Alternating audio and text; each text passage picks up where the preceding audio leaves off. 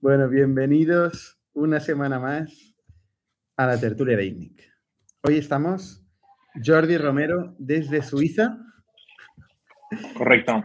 César Miguel Áñez desde Francia. Y el pringado desde la oficina. La, tertulia más europea. Bueno, lo que se ha filtrado, que, pensaba que no estábamos grabando, pero ya que lo he dicho, lo, voy a explicar. que justamente ayer tuve una de estas cenas de Navidades que ya estoy harto, ya todavía no hemos llegado a Navidad, ya no, no puedo hacer más cenas de Navidades, pero fue con los, con los Illuminati, un grupo de SAS de Barcelona. Te digo que son los Illuminati del, del SAS, pero tiene otro nombre que no, que no quiero repetir. Eh, y, y Oscar Maciá, de Force Manager, que ha estado en el podcast de INNIC, me explicaba que su comité de dirección se reúnen en el metaverso. Y en el metaverso, pero propiamente es en esta, esto sí, el metaverso de Meta. Eh, entonces le compró unas gafas a todo el mundo del equipo ejecutivo y bueno, el segundo nivel, eh, mucha gente tiene gafas en Force Manager. Eh, entonces se reúnen ahí y me enseñaba el vídeo de cómo es una reunión y la verdad es que es bastante interesante. O sea, tú, cada uno ve su, su, su teclado ¿no? Mientras, mientras puede, puede estar trabajando, entonces se le ve teclear, ¿no? Eh, o puede estar interactuando con la gente, pueden proyectar, eh, pueden pintar una pizarra, uno se puede levantar y pintar una pizarra. Y claro, al final, para un equipo remoto, tiene mucho sentido. Em, yo, yo, creo que es mucho mejor experiencia que un Zoom. O sea, a mí me convenció. ¿qué, qué es lo que aporta por encima de Zoom? Pues esta interacción de poder mirar a una persona, poder gesticular, poder pintar a una pizarra, poderte mover por la zona, poder... Pero, lo que se ve entiendo que es el, como el avatar virtual de, la persona, ¿no? Tú, no ves a la persona actuar. Sí, ves, ves a, avatares. Que eso es lo que no mola tanto, ¿no? yo preferiría claro, porque al final, bueno, no sé cómo de fidedigno será la representación de las expresiones faciales y cosas así, pero vamos, igual, igual sacas más de verle la cara a alguien que de ver mm, cómo teclea en el teclado, ¿no? No sé. Cada, vez es más eh, real la expresión que haces. Tienes una cámara que te enfoca la cara eh, y, y, las expresiones cada vez son más, son más reales que, yo veo que, ostras, yo me convencí desde la última tertulia, ahora os voy a dar el coñazo cada semana con nuevos casos de uso del metaverso. yo, creo que, yo creo que tiene potencial, sobre todo pues, para, para mitigar el remoto. Mitigar. Para mí es mitigar. bueno, ¿cómo estáis? Muy bien. Oye, yo esto de Oscar lo expliqué hace, a principio de año, pero no dije que era Oscar. Pero cuando él lo explicó, como le daba mucha vergüenza, no le cité, pero tú ya le has delatado, porque creo que ya lo ha aceptado él, ya ha interiorizado que, todo el mundo lo sabe, que Force Manager están haciendo reuniones ahí con las maracas. Se ve que os reíais todos de él cuando lo explicaba, pero yo cuando, lo escuché me pareció muy interesante y, bueno, y vi el vídeo y tal. yo tengo que decir que tengo curiosidad por probar la experiencia, ¿vale? Eh, ahora estoy con César en que prefiero ver la cara que un, que un avatar de juguete. O sea, me gusta ver la gente con la que, con la que hablo, ¿no? Y, entender las sutilezas y tal. Y no sé si el trade-off de, de, hacer ahí el cuchicheo y tal, que lo puedes hacer con chat también, en el chat de Slack o WhatsApp o SMS o Zoom o lo que tú quieras, merece la pena perder la cara real. Pero bueno. Porque no tiene nada que ver estar chateando, escribiendo. Es como hablar en WhatsApp o hablar por voz. O sea, no, no, no tiene nada que ver. Sí, tampoco tiene nada que ver ver la cara a ver un dibujito de Lego de la cara. ¿no? Entonces es un trade-off. Ganas uno, pierdes el otro. Es un poco mejor que escribir. O sea, es un tema de, de, mejor experiencia usuario, de etapas. Pero no, sé si entiendo. O sea, esto es para. O sea, el, caso de uso es una reunión de, de management, por ejemplo. un brainstorming. Eh, claro, pero o sea, realmente te interesa que una persona hable, ¿no? ¿no? que todo el mundo monte un gallinero. Entonces, no, entiendo qué tiene que ver con el chat escrito.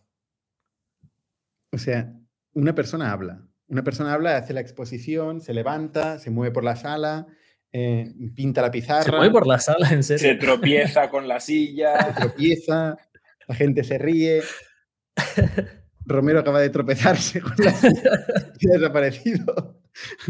Entonces, eh, es, equivalente, es equivalente a lo que a, la realidad. O sea, es, es más parecido a la realidad. no sé. Yo, no sé, yo quiero probarlo. Hacemos una tertulia, que nos presten cacharros de estos y hacemos una tertulia. Ah, sería una pasada, ¿eh? A ver qué tal. y hacemos ahí diagramas y compartimos pantalla y no sé, probamos y vamos a aprender. Venga. Bueno, venga. Yo, uno de los temas que, que más hablé ayer es las hipótesis de todo el mundo de cuánto dura la crisis. ¿no? Eh, eso es lo que yo creo que le, preocupa a muchos CEOs eh, y, con razón. ¿no? Em, hay los, los, optimistas, los que dicen, no, no, es que esto ha sido temporal. Em, el año que viene, eh, a principios, primero, primer semestre del año que viene, esto vamos a empezar a ver que, que la tecnología tiene sentido, que, que, está para quedarse y tal, y que vamos a empezar a salir de aquí, sobre todo las tecnológicas.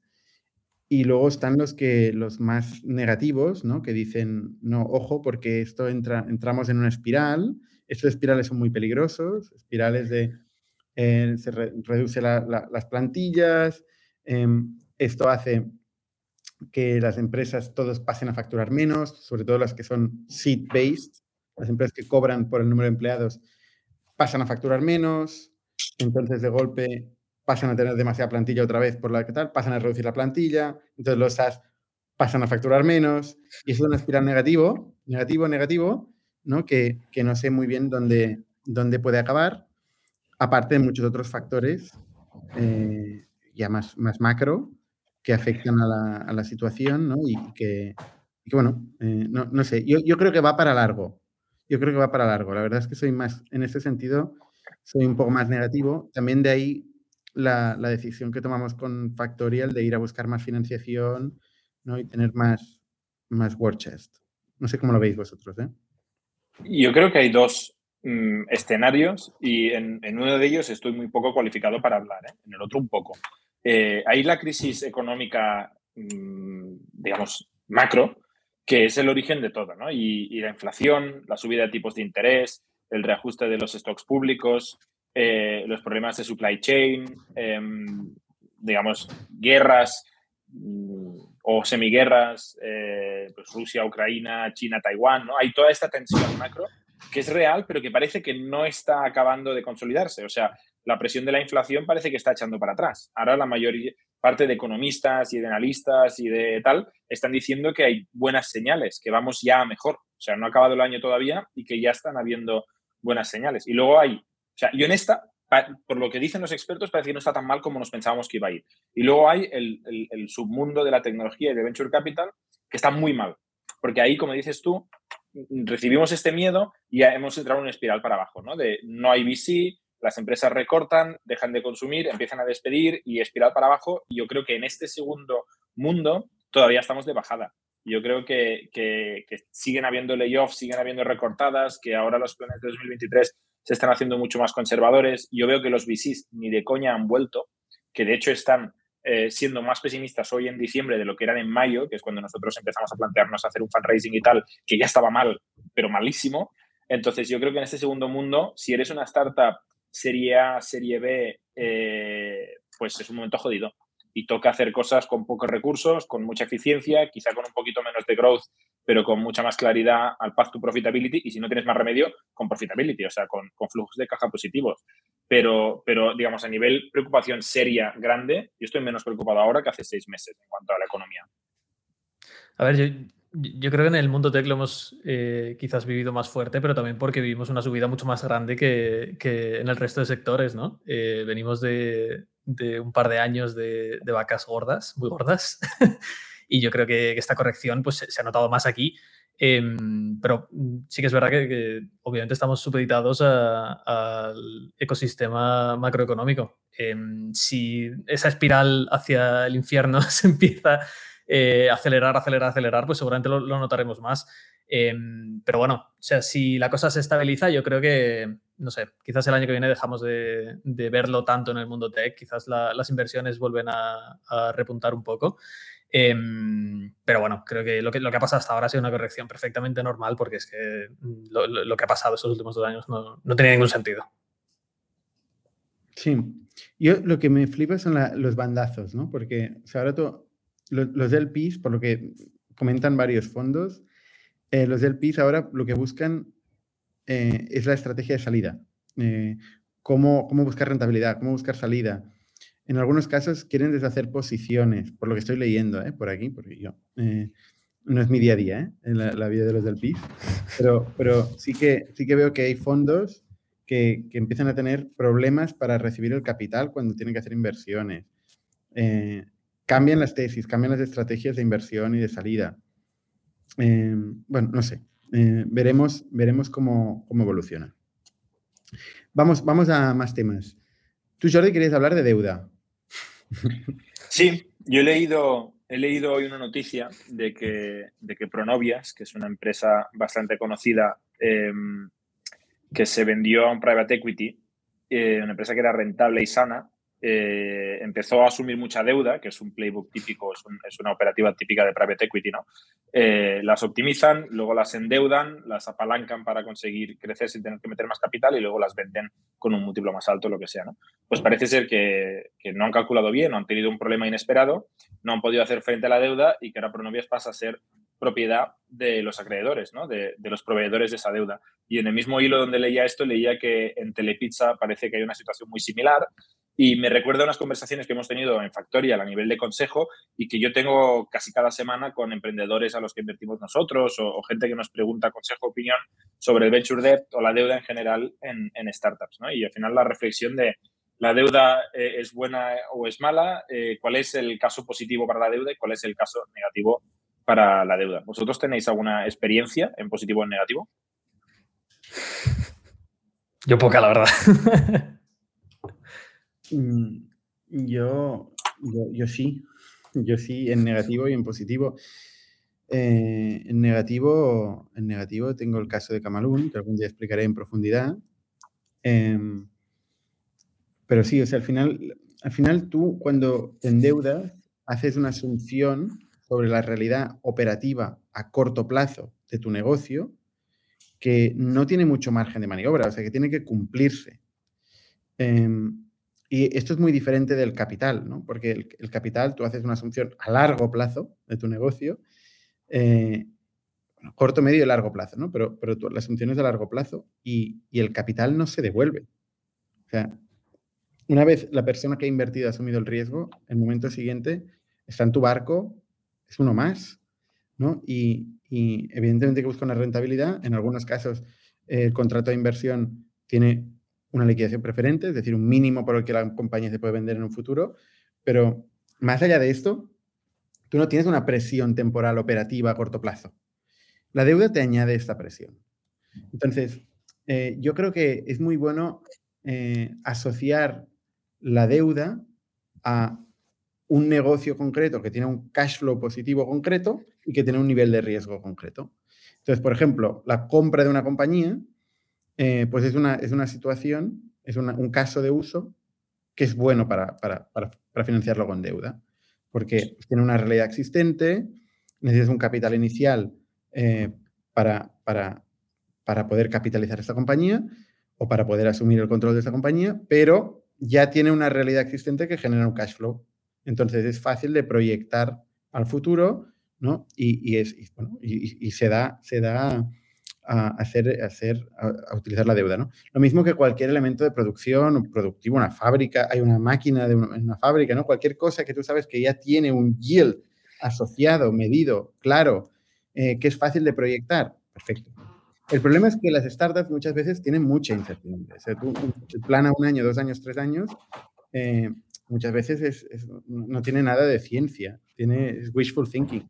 Entonces, juntar wishful thinking y deuda es la fórmula del fracaso. No sé, eso es mi, experiencia. Yo creo que lo, que lo que hay que poner en la balanza, muchas veces decimos, nosotros decimos, el equity es lo más caro, ¿no?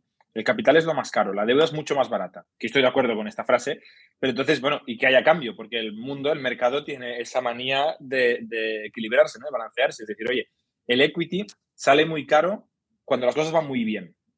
Sale carísimo porque has dejado de ganar un 10% de lo que ha ido muy bien cuando solo necesitabas pues un millón, 10 millones de euros, ¿no? Y, has dejado de ganar cientos de millones de euros, quizás iba muy, muy bien. pero si van mal, el equity es muy seguro, ¿no? Porque vas todos juntos, te vas a la mierda y no pasa nada, ¿no? Y, y, ahí pues intentas ver si sobrevives, si tienes una segunda oportunidad, un plan B, si vendes los activos de la empresa, ¿no? Puedes hacer cositas. La deuda, si van las cosas muy bien, es súper barata, porque como dices tú, al final coges una inversión pues tipo CAPEX, ¿no? Luego la rentabilizas y la vas devolviendo y te has ahorrado ese equity para ese crecimiento y lo has devuelto. Pero si las cosas van mal, los contratos de deuda lo que tienes que son bastante salvajes en que ellos van a, van a machete a rascar. Y a la mínima que no puedes hacer frente a los pagos, eh, hay covenants, ¿no? Hay, hay, hay mecanismos que les permiten rascar valor. Y ese rascar valor puede ser el equity, o sea, que se quedan con la compañía. Si no puedes hacer frente a pagos, pues eh, a valor nominal mm, se quedan con el equity. Puede ser activos. Por ejemplo, nosotros cuando en Factorial hicimos un venture debt, eh, antes de la serie que lo explicamos en el podcast de la serie B, perdona, eh, hicimos un venture de, 5 millones de euros y el, tenían un covenant sobre el código fuente, que no tiene ningún sentido, pero fui, yo fui al notario con un pendrive con el código fuente de Factorial y se lo di a un notario y le dije, señor, usted no tiene ni idea de qué va a hacer con este pendrive, pero aquí lo tiene porque lo pone en el contrato. Y el banco o la entidad que nos hacía esta deuda si no le podemos hacer frente a los pagos para devolver, dice, me quedo con el código. Good luck, ¿no? Un banco con un pendrive de, código de factorial dos años o tres años viejo, pero la realidad es que tienen estos, estos mecanismos de proteger el downside muy, muy radical. Y muy binarios, diría yo, ¿no? Muy binarios, porque no, es que haya muchos, muchas situaciones, casi te quedas, pierdes todo. O sea, puedes Se va la mierda. Pero entonces, por ejemplo, una conversación que yo tuve hace dos semanas con nuestro CFO y con eh, unos abogados muy buenos con los que trabajamos nosotros sobre el contrato de Venture Debt. ¿no? Ahora estamos trabajando con un, proyecto de Venture Debt y el abogado decía, a ver, o sea, la deuda se basa en la renegociación. ¿vale? O sea, hay una ley no escrita que tú tienes un contrato de deuda que, como dices tú, si lo pagas todo bien, si no lo pagas, te sientas a renegociar. Y esto pasa cada día. Seguramente cada día miles de banqueros están sentados renegociando deuda pero ahí tú vas con los pantalones bajados, porque si no renegocias, el, que te ha ofrecido la deuda se queda con todo. Entonces, el consejo de este abogado, por ejemplo, es decir, nosotros teníamos varias ofertas de deuda, dice, hay unos que son muy profesionales de esto y tienen una reputación, y dice, estos yo me creo que te puedes sentar a negociar. Con estos otros, que eran bancos más tradicionales y tal, dice, cuidado, que el día que tú te vas a sentar ya te han quitado la silla porque se la han vendido para, intentar recuperar las pérdidas. Entonces, eh, ¿con quién haces deuda? es un factor tan o más crítico como con quien compartes el, equity, porque cuando las cosas van mal dadas, eh, tiene un cuchillo en tu cuello, básicamente, ¿no? Y al final, yo quiero poner dos ejemplos más de, esto. Uno hoy, justo antes de esta tertulia, estaba hablando con un emprendedor que me está haciendo un pitch eh, de, una startup y quería equity para comprar vehículos y luego alquilarlos, ¿no? Y le decía, tío, te, va a salir carísimo en equity. Si tú no tienes dinero, no tienes nada y, y lo único que ofreces es alquilar vehículos, eh, claro, el que te dé la pasta se va a quedar con el 99% de la empresa y te va a regalar un 1% por, por hacer un poquito de trabajo. Tú lo que necesitas es ir a un banco y financiar esas compras y luego alquilarlas con un poquito de margen. O sea, ese es un negocio clasiquísimo de deuda y que los bancos hacen bastante bien. Sí, Jordi. Claro, porque ¿cómo, ¿cómo, es el proceso de, de, de repente dices, hostia, que quiero montar este tipo de negocio o quiero abrir esta, esta línea nueva? Eh, ¿Qué haces si, si, quieres financiarlo con, con Venture Debt? Claro, espera, déjame, déjame el, ejemplo que decía Jordi, que es muy bonito sobre el papel, ¿eh? pero cuando, el problema de las startups, cuando empieza un negocio, una, sociedad, una sociedad, es que el banco no quiere recibirte, no quiere abrir la puerta. Hay una primera regla que es antigüedad, o sea, menos de un año de constitución, directamente no entres, no entre usted por esta puerta, no le vamos a recibir, ¿vale? Entonces, claro, dices, tú quieres montar un negocio de alquiler de coches, eh, oye, mm, de alguna forma tienes que empezar, el banco lo primero que te va a decir es cuál es su, track record, porque esto es un negocio que marginalmente eh, se va a poder... Un poquito tienes que validar y un poquito de equity tienes que poner. pero, en el caso, pero si hay activo, pero si una startup que hace software, por ejemplo, no tiene nada, el banco no le va a prestar dinero. Pero si tú vas a coger ese dinero y vas a comprar 10 vehículos, ese vehículo está, eh, como se dice, hipotecado. O sea, si no puedes hacer frente al pago, se queda en el vehículo. Sí, sí, pero es que, no te, van a dar, es que no te, no te van a dar el préstamo. O sea, el negocio de un banco no es quedarse con un vehículo. ¿Sabes? O sea, el vehículo tienen, es un, tienen un downside protection a un precio rebajado y tal, bastante agresivo, pero te van a dar un porcentaje del vehículo. Y la realidad es que hay un montón de negocios que empiezan así. Es que tienes que poner el primer equity. O sea, obviamente tienes que poner el primero, pero no tienes que. yo no una cosa que no le gusta a un banco es asumir riesgo. O sea, va a tener todos los colaterales que pueda eh, para darte algo de crédito. ¿No? Correcto. Correcto. Sí, sí. Y, luego el otro eh, caso es una startup en la que hemos invertido nosotras, nosotros, eh, eh, que, que, también pedía lo mismo, ¿no? O sea, hago, hago venture debt, a qué condiciones, merece la pena o no merece la pena, y al final llegamos a la misma conclusión a la que llegamos con Factorial, que es decir, oye, si te lo dan y te puedes proteger de, de estos términos tan agresivos que tienen algunos venture debt providers, sobre todo en España, merece la pena, porque tu capacidad con el runway extendido de subir la valoración de la compañía es muy alta. Es muy probable que tú ganes más valoración de compañía que el coste que tienes a deuda. ¿no? Asumes un pelín más de riesgo a corto plazo, pero en una startup early stage ya tiene mucho riesgo a corto plazo, no le viene de un poco más. Em, entonces lo, van a intentar. Respondiendo a lo que decía César, tú decías, ¿cuál es el caso, no? Dices que, que Venture Debt te puede ser útil.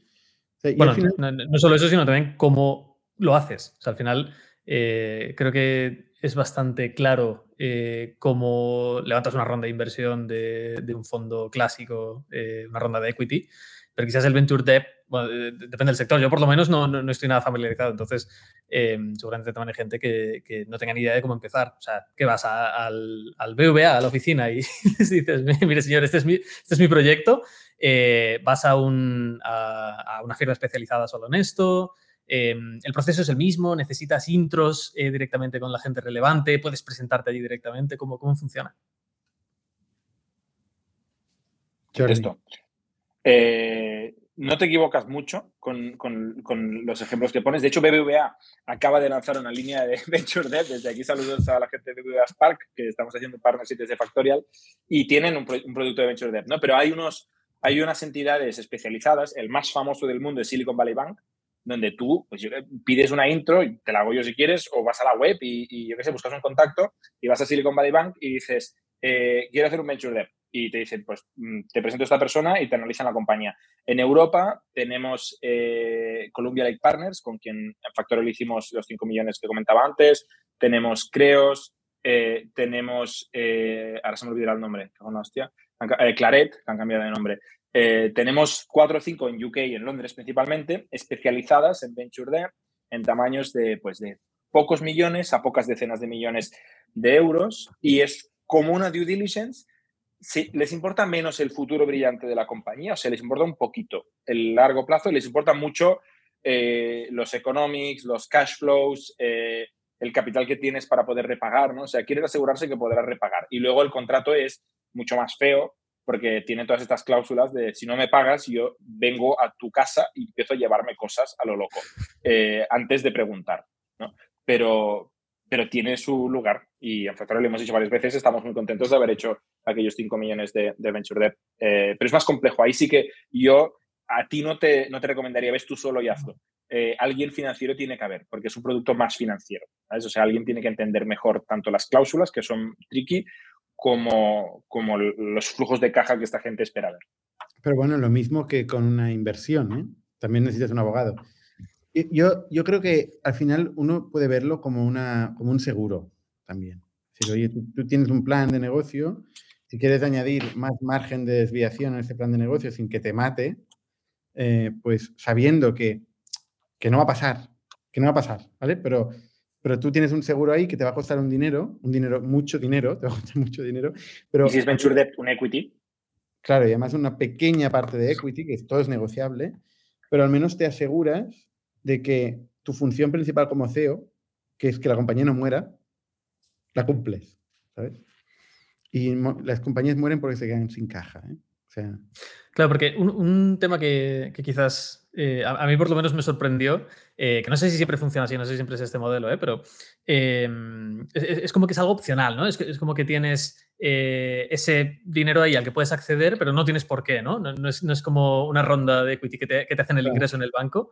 Em, puede ser así, puede ser así. O sea, hay Venture Debt, que es un préstamo que te hace una transferencia de pues, 10 millones de euros mañana lo que yo recomiendo y lo que decimos nosotros es una línea de crédito, como decía Bernard, que dices, tengo el derecho a 10 millones o a 5 millones de euros en este plazo, empezaré a pagar en este plazo. es como una línea de crédito a una empresa a quien no le darían líneas de crédito porque todavía no es rentable. Oye, hablando de, líneas de crédito, Eh, bueno, de línea de grito. Palantir. ¿Qué pasa con Palantir, Jordi? Cuéntanos. A ver, allegedly, ¿no? Porque no, yo no he visto las cuentas auditadas como siempre. Hemos leído, he leído eh, varios, varios artículos y varios tweets sobre una situación muy curiosa que, me acuerdo que cuando yo me introduje al mundo este de, startups y tal, oí hablar de esto, que es el, es el, como el revolving door, ¿no? Como la puerta giratoria del capital. ¿Qué dicen que ha pasado? Que Palantir que es una empresa de seguridad fundada por Peter Thiel, liderada por Alex Karp, una empresa eh, eh, pues que trabaja para agencias de inteligencia y para grandes corporaciones. Con, bueno, eh, invertía en startups, tanto privadamente como a través de SPACs, y han salido un montón de ejemplos donde Palantir invertía, allegedly, 40 millones de euros o de dólares y ese mismo día o el día antes firmaba un contrato durante los próximos entre 3 y 5 años esa empresa iba a contratar servicios de Palantir por 45 millones de euros. Y eso lo han hecho bastantes veces, pero con estas cifras, con 30, 40, 50 millones de euros cada una de estas. Con lo cual, estaban comprando revenue, que es mm, potencialmente ilegal, y estaban inflando unos números eh, que afectaban tanto a las SPACs estas a las que estaban invirtiendo como al propio Palantir, que es una empresa que está cotizada. Entonces, eh, el otro día leí un tweet que, lo compartí en el WhatsApp, ¿no? De Jason Lemkin, que decía, por este tipo de cosas es por las que uno acaba en la cárcel. Y la verdad es que lo leí y, dije, pues tiene mala pinta, la verdad. O sea, es un, es un terreno pantanoso chungo. Comprar revenue con inversiones, con contratos eh, así quizá por debajo de la mesa, ¿no? Y que han salido a la luz en, en los filings de estos SPACs y estas historias. Que además, la otra cosa por la que la gente va a la cárcel es por tener, usar conflictos de intereses, o sea, tener conflicto de interés en el manejo, en la alocación de capital, que parece ser, esto es antiguo, ¿no? Pero parece ser que, que Peter Thiel utilizaba el capital de sus LPs en gran parte para financiar Palantir. Esta es otra, que lo compartiste tú o César, no sé quién de los dos, ¿no? Que salía de hace un mes y pico así, eh, una persona que era LP, era Limited Partner de uno de los fondos de, de Peter Thiel, que en teoría invertía, era como un hedge fund, invertía en compañías cotizadas y que en uno de los reports, pues que no iba bien. La verdad es que ese fondo no iba bien, tenía retornos malos y de repente en una carta dice, hemos invertido un 95% del fondo en Palantir, que era una empresa no cotizada. Con lo cual era una cosa, como dices tú, conflicto de interés de la hostia, porque el tío tiene un interés en la, otra, en la contraparte y además que no iba en línea con el propósito de este vehículo, según lo que hemos leído, ¿no? Y, y, lo peor es que quizá les acabe yendo bien. La verdad es que ahora Palantir se ha pegado una hostia grande y el precio de stock que subió mucho ha bajado y está más o menos en línea con lo que estaba hace más de un año. Eh, pero sí, conflicto de interés grande. Sí que decir que eh, ofreció comprar eh, la parte correspondiente a cada uno de, sus LPs. Em, y de hecho, bueno, leí un thread donde uno de ellos contaba un poco desde, desde el interior de lo que pasó, em, que les ofreció invertir más en Palantir eh, y parte, o sea, los, que decidieron invertir más, parte de ese dinero se utilizó para comprar la posición de, de los LPs del fondo que no querían seguir con la inversión. Em, o sea, aquí fue bastante feo el hacerlo sin, sin preguntar antes, eh, pero sí que es verdad que les dio, les dio una salida. Es bastante SBF, ¿no? Esto. Bueno, SBF está ahora mismo eh, en Estados Unidos. Creo que ha ido hace pocas horas a Estados Unidos y viene de pasar una semanita en la cárcel de, Bahamas. Peter Thiel, que sepamos, no ha cometido ningún delito. Que se ve, se ve que ha pedido la extradición él porque no quería estar en esta cárcel. Como ya comentamos la semana pasada. Sí, sí. Y de hecho la novedad de ayer del caso FTX es eh, que su, bueno, la que dicen que era su expareja, Caroline, y el que era su otra mano derecha, eh, se han declarado culpables y han cantado como, como papagayos. Y se ve que lo han contado todo eh, negociando un deal para ellos, con pues, seguramente pues, menos consecuencias o no cárcel o menos cárcel, pero lo han delatado todo. Y yo la verdad es que ayer por la noche estaba leyendo algunos de los resúmenes y, ahora sí, queda bastante claro. Era fraude puro, el dinero de FTX eh, lo cogían de aquí, lo ponían en la cuenta de Alameda, que parece ser que era 90% de SBF, 10% de este otro que está cantando, eh, y lo usaban para invertir, que invertían mal, para comprar mansiones, para hacer donaciones políticas y, para invertir, para jugar a ser VC, pero parece ser que tampoco lo hacían muy bien porque han perdido el dinero, ¿no? Con lo cual, o sea, sí que está quedando claro que este tío está como una cabra y que de todo lo que se le acusa, estos tíos están confesándolo. Lo están confesando. ¿Puede ser que tuvieran un canal de Slack con el título El fraude de no sé qué? Que, ha salido también. Esto no lo he leído. Sí, yo no lo he leído tampoco. No sé dónde lo escuché. Oye, pero si vosotros, si tuvierais que imaginar a alguien que ha hecho una cosa así, entre, entre Peter Thiel y SBF, ¿quién os imagináis antes en la cárcel? Bueno, uno ya está. Ya, pero, sin, conocer el hecho, ¿no? es que es bien, parece una persona entrañable. Parece un chico, un nerd, no sé, te explica las cosas y, lo quieres abrazar, y es pobre. Pero precisamente por eso le veo antes en la cárcel. Es un tiburón. claro, por eso, mucho más calculador. muchas más protecciones, claro. El otro ha ido un poco a lo bruto. ya. Bueno, no sé. Sí, Peter parece muy agresivo, pero, pero a mí me parece un tipo que, o sea, eh, tiene una visión, tiene algo, ¿sabes? Porque va, exacto, tiene, tiene, tiene olfato. Este tío detecta oportunidades. Ha hecho varias cosas en su vida que no todas ha sido él el creador, pero coño, eh, o sea, le ha dado, ha, salido petróleo. Donde metía el pico salía petróleo, ¿sabes? Y varias veces, bastantes veces, con lo cual algo ha hecho, pero es un tío muy controvertido también. Sí, parece ser que es, es de las personas que el fin justifica cualquier medio, ¿eh? Por ejemplo, el tema de Gokers, ¿no? Y el tema de cuando se querelló contra, contra este medio que, que no paró hasta hundirlo, porque habían publicado algo suyo, ¿no? O sea, es un tío eh, duro. Sí, sí, ruthless. Bueno, ruthless. Libertario a tope. Yo conozco una anécdota de Peter Thiel, que creo que es medio pública, eh, pero que... No que sea personal entre tú y Peter, ¿no?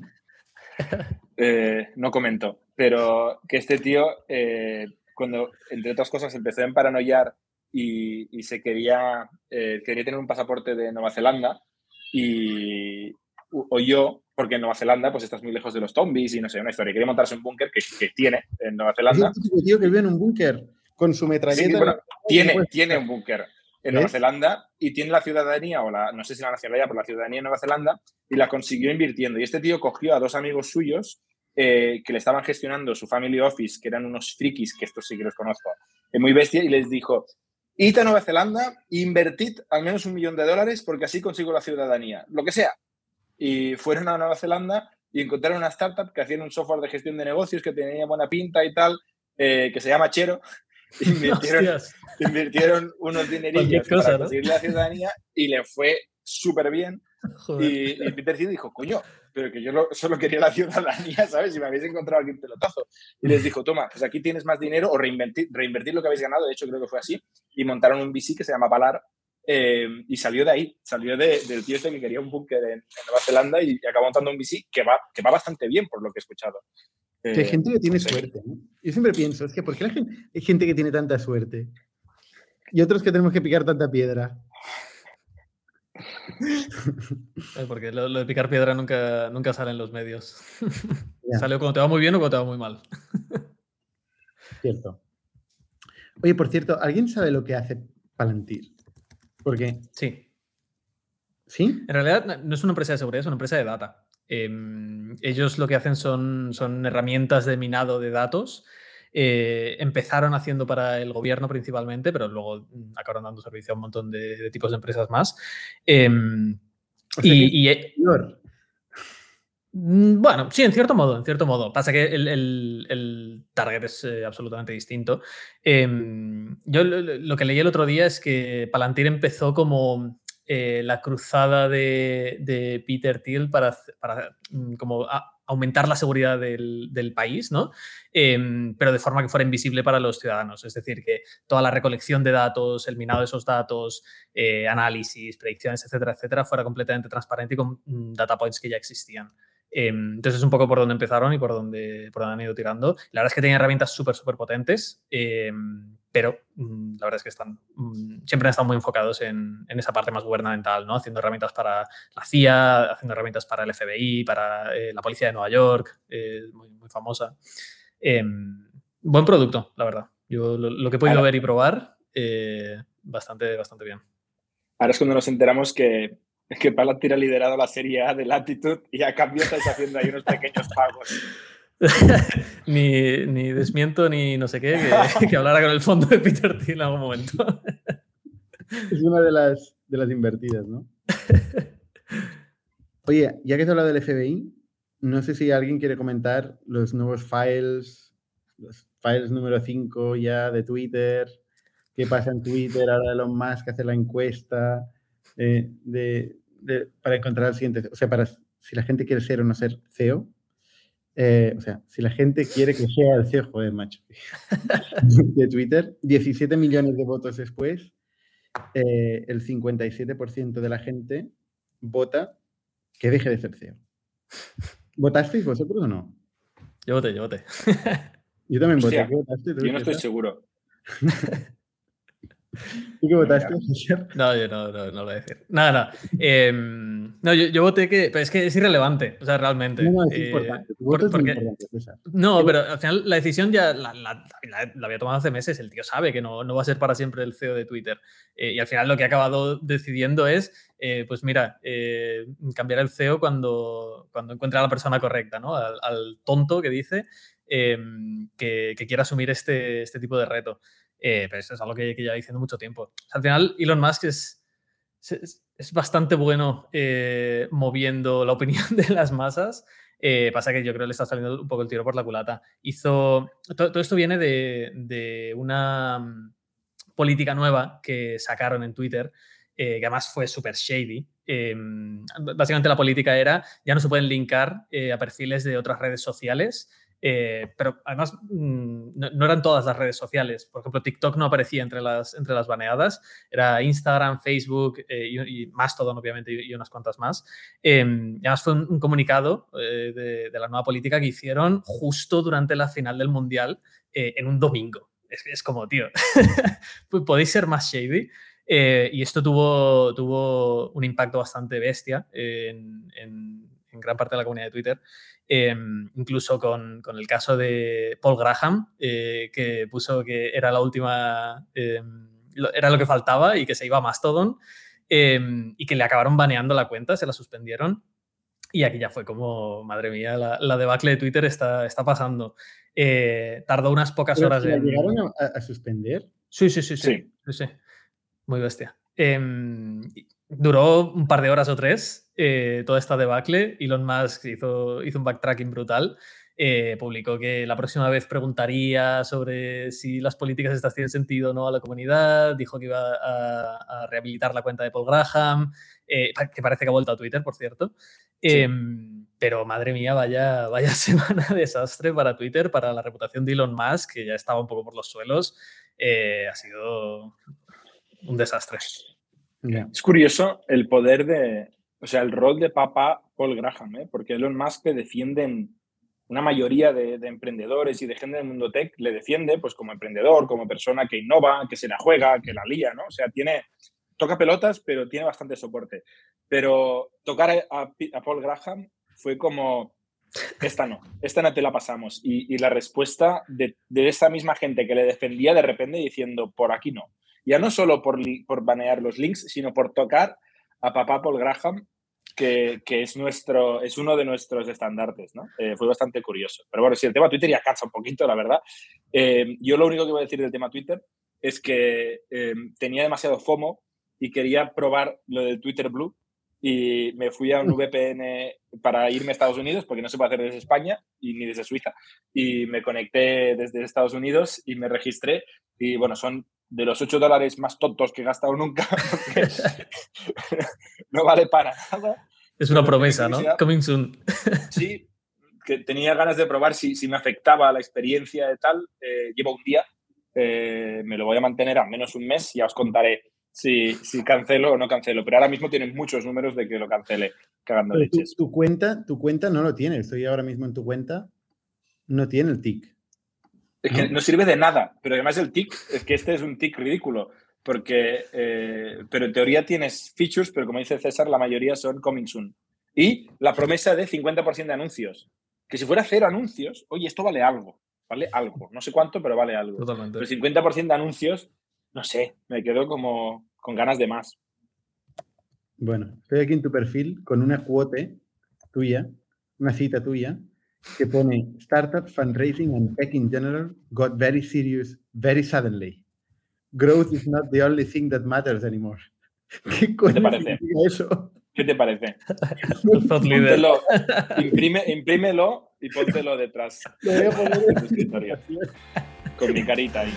Somos un ecosistema de startups tech de Barcelona, creadores de Camalún, Kipu y Factorial, entre otras. Ofrecemos más de 5.000 metros cuadrados de coworking a startups y organizamos eventos diarios para discutir negocio y tecnología hasta la saciedad.